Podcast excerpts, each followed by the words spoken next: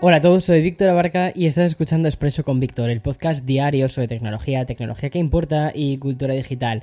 Vale, el expreso de hoy va a ser un expreso un poquitín especial debido a que nos vamos de Semana Santa, ¿vale? Entonces mañana no va a haber episodio, por lo tanto adelantamos un poquito la programación relacionada con videojuegos y también relacionada con, bueno, con cultura digital y películas, ¿vale? Y todas las cosas que nos traen las plataformas de streaming durante estas Pascuas.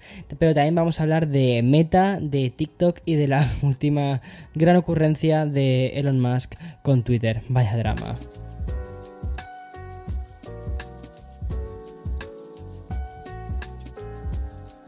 No tenía pensado empezar el episodio de este modo, pero es una noticia que creo que es muy importante. Además, es una de estas de última hora que viene directamente de, Twitter. Y es que, según informan desde Bloomberg, Elon Musk ha realizado una última oferta para comprar, atención, el 100% de las acciones de Twitter. Y remarco lo de última porque al parecer Musk habría avisado que, en caso de rechazarla, su posición como accionista tendría que ser reconsiderada. La información habla de que Elon Musk habría ofrecido 50 54,2 mm, dólares, o sea, perdona, sí, 54,20 eh, dólares por acción durante el día de ayer a través de una OPA hostil que alcanzaría los 43 mil millones de, de, dólares, o sea, en fin. Y el motivo no es otro, básicamente, que el de convertir a Twitter en un ente más privado para realizar los cambios que deben realizarse.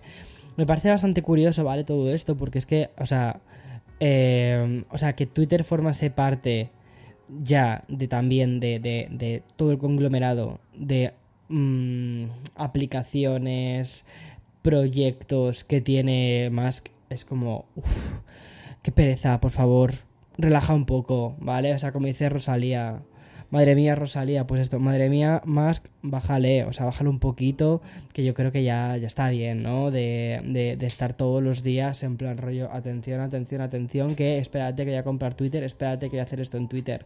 Ya has tenido tus momentos de fama, ya has hecho tus cosas, ya estás con tus movidas. Chico, para, para ya un poco, ¿vale? Pero bueno, eso es lo que opino. También opino que una plataforma tan grande como Twitter, de hecho, en lugar de estar cada vez más privatizada o cada vez más centralizada, ¿no? Como decía incluso su propio fundador, eh, debería estar más descentralizada, más orientada a la web 3. o sea, la web 3 y, no tanto en, el poder de la información en manos de, de entes privados. Actualmente sí es privada, pero bueno, también tiene, también tiene que rendir cuentas a todos sus accionistas. Entonces es un sí pero no y da un control más grande a grupos más pequeños, lo cual eso considero que es positivo, que todo vaya a recaer en, en una sola persona. Pues me da un poco de miedo, sinceramente. Pero bueno, no miedo, sino me produce un poco de... Pues no, Musk, aquí no.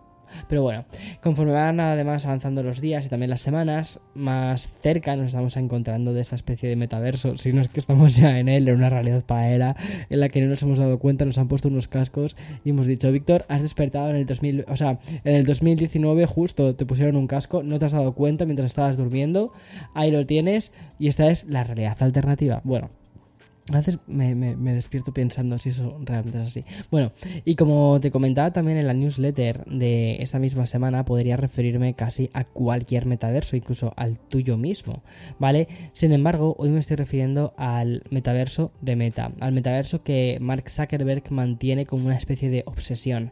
Y es que hoy es portada en todos los grandes medios tecnológicos de Estados Unidos, junto con también la obsesión de Elon Musk, o sea, las dos cosas. O sea, aquí o sea, ¿no te da la sensación? Es como, chicos, ya está bien, ya está bien de vuestros egos, ya está, esto es como un, patio de colegio, ¿sabes? De, de, señores de 40, 50 años, que es como, ay, qué pereza, ¿eh? Qué pereza. Bueno, eh, lo que te decía, eh, por ejemplo, eh, The Verge está recogiendo, que además esta noticia ha sido también rebotada por otros sites como, como en Engage, y esta noticia, y en esta se habla de la hoja de ruta planteada desde la compañía respecto al lanzamiento del metaverso.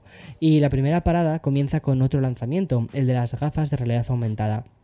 Este lanzamiento estaría bautizado como Project Nazare. Este proyecto comenzó, eh, o comenzaría, mejor dicho, en 2024 con la salida al mercado de este prototipo y más adelante, en 2026, las gafas se actualizarán a un modo más avanzado. Finalmente, en 2028 veríamos la tercera mejora de estas gafas virtuales de Meta. Pero, ¿en qué consisten estas gafas y por qué hay una proyección a... Mm, seis años vista. Bueno, pues según informan desde The Verge, se trataría de un gadget que no necesitaría de un teléfono, pero sí de un dispositivo con forma de teléfono. Suponemos que es, es una contradicción que busca darle una especie de, independencia en, su uso, ya que no va a poder eh, um, funcionar si no es con algún dispositivo inteligente donde se esté haciendo todo el procesamiento de los datos. Y más allá de cómo podría configurarse o no este ecosistema, las gafas de Meta podrían estar basadas en Android y ofrecer una realidad aumentada con, imágenes en tres dimensiones, seguimiento ocular y una cámara orientada hacia el exterior, audio estéreo, campo de visión amplio y un diseño que no llamaría la atención de los demás. Además, se habla de que su característica central sería la comunicación con los hologramas de otros usuarios. O sea, ¿qué es esto? ¿Vale? Bueno, con los hologramas de otros usuarios, es decir, con, con Peña que no existe, pero que está delante de ti. ¿Sabes? O sea, a lo Minority Report. O sea, como, como al principio de Star Wars, la princesa Leia. ¿Vale? Para que te hagas una idea, eso es, eso es el holograma. Y aún hay más, ¿vale? Porque Mark Zuckerberg tiene un plan B. Meta lanzaría otro modelo de gafas inteligentes que sí se emparejarían eh, con smartphones y básicamente servirían para recibir notificaciones a través de la pantalla.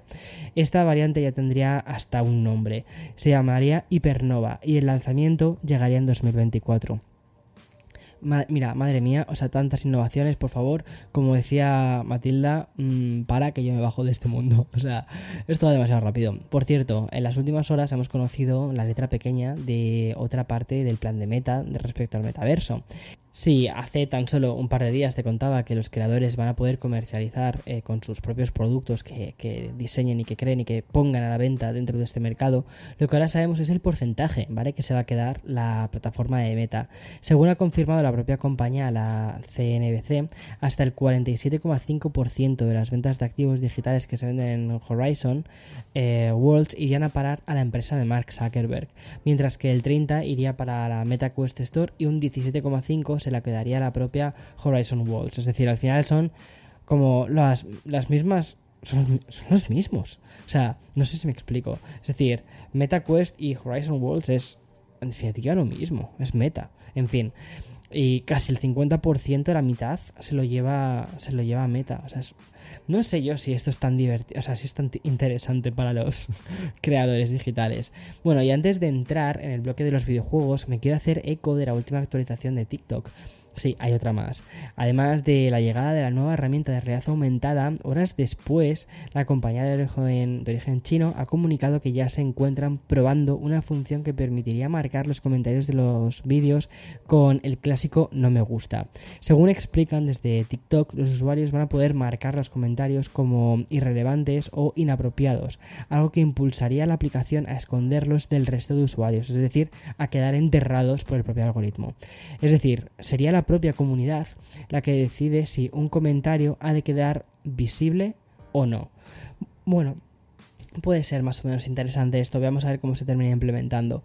Y antes de pasar al bloque de los videojuegos y también de las plataformas de streaming, voy a hacer una pequeña pausa y voy a beber un poco de agua porque me he quedado completamente sin, sin, o sea, sin palabras. Cosa que me suele suceder pocas veces eh, al ver todas las noticias que, que parecen sacadas de un universo completamente paralelo. Bueno, vamos a hablar ya de videojuegos. Eh, además del último, próximo, mejor dicho, lanzamiento de Niantic, que es la empresa que está detrás de Pokémon Go. Un título que parece que ha servido de inspiración para el nuevo juego que va a lanzar la compañía. Se llama Peridots. Es el juego en el que Niantic nos, nos pondrá a cuidar de mascotas virtuales únicas. Sí, es una especie de Tamagotchi, pero del siglo XXI. Los usuarios vamos a criar y a cuidar de unas mascotas que acaban de despertar tras estar miles de años dormidas. A partir de ahí jugaremos con ellos, los vamos a alimentar, los vamos a pasear y también les haremos llegar a la vida adulta. Obviamente alguna aventura viviremos, como por ejemplo la búsqueda de tesoros perdidos o la posibilidad de interactuar con otros usuarios. Peridots pasa el primer título original de Niantic desde el lanzamiento de Ingress. Según han informado la compañía, el juego está aún en una fase de lanzamiento secreto y en mercados muy selectos. Es decir, nos toca inscribirnos en su web para que Niantic nos mande una notificación cuando el juego esté disponible para nosotros. Quizás la noticia de la semana no tiene tanto que ver con lanzamientos de juegos y sí con ciertas eh, políticas de empresas como Sony y Nintendo. Te explico. Resulta que el órgano británico, que se encarga de regular todo el tema de la competencia y también el libre mercado en Reino Unido, ha emitido un comunicado para informar que las compañías deben revisar sus políticas de cancelación automática, es decir, que mejoren sus notificaciones y también su comunicación con los usuarios para que estos no vean cómo sus suscripciones anuales se renuevan sin poder hacer nada al respecto. Esta decisión afecta directamente a las políticas de Sony y también de Nintendo, compañías que ya han informado que harán cambios tanto en PlayStation Plus como en Nintendo Switch Online respectivamente. PlayStation Plus, que en junio además se va a fusionar con PlayStation Now, como ya te conté hace unas cuantas semanas, se pondrá en contacto con los propios usuarios que tengan marcados como inactivos. De esta manera les va a avisar de que si siguen suscritos se les hará se les dirá cómo puede cancelar la suscripción si así lo desean. Sony además va a ir un poquito más allá y no va a aceptar pagos si no están haciendo uso de este servicio. Por su parte, en Nintendo también harán algo parecido y es que en Nintendo eh, al menos en la Nintendo Switch, directamente van a desactivar la renovación automática por defecto. De esta manera serán los suscriptores de Nintendo Switch quienes tengan que marcarla si así quieren. Y por último quiero contarte de manera muy breve que QuakeCon volverá a realizarse de manera online. Y es que la convención anual de fans del universo de ID Software y los estudios Cenimax Media llevan hasta tres años organizándose en este formato no presencial. Y como ya ocurrió el año pasado, la QueCon eh, del 2022 también va a ser digital y se va a celebrar del 18 al 20 de agosto, aunque seguramente podamos seguirlo a través de Twitch. La lástima es que la pandemia al final no está dando tregua a ese tipo de eventos, pero no acaba de permitirnos tampoco estas reuniones masivas a las que sí que estábamos acostumbrados y que nos apetece no volver. Y aunque desde la organización aún no han desvelado detalles sobre algunos de los títulos más famosos como obviamente el Quake y también el Doom, sí que se han confirmado que se encuentran trabajando para ofrecer streaming, sorteos, fiestas virtuales y otro tipo de actividades que van a dar formato a este evento.